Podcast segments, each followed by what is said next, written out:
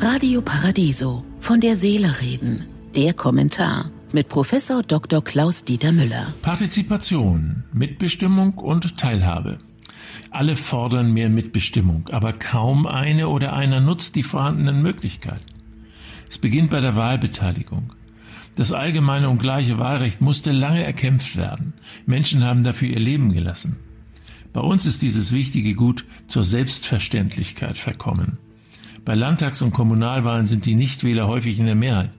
Die häufig zitierte Politikverdrossenheit ist ein Luxusproblem in einer Gesellschaft, in der sich viele auf die Zuschauerränge verabschiedet haben, um spöttisch auf die zu blicken, die sich in der Arena abmühen, schreibt Focus Online.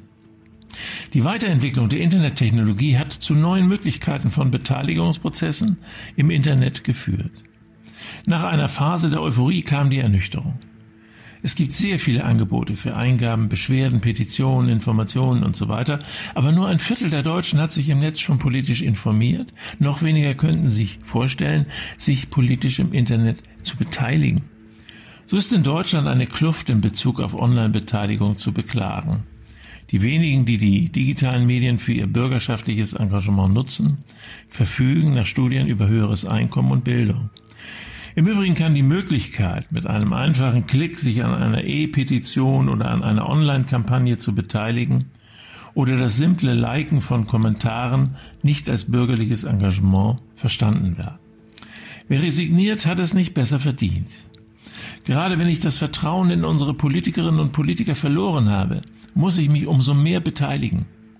Und wie man zum Beispiel am Bahnhofsprojekt Stuttgart 21 sieht, kann die Öffentlichkeit schon getroffene Entscheidungen verhindern oder gar umkehren.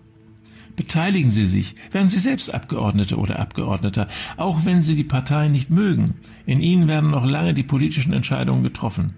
Es werden in allen Parteien neue Gesichter gesucht. Das Land braucht Sie als aktiv streitende und gestaltende Bürger und Bürgerinnen. Ich wünsche Ihnen einen glücklichen Tag, aber bleiben Sie achtsam.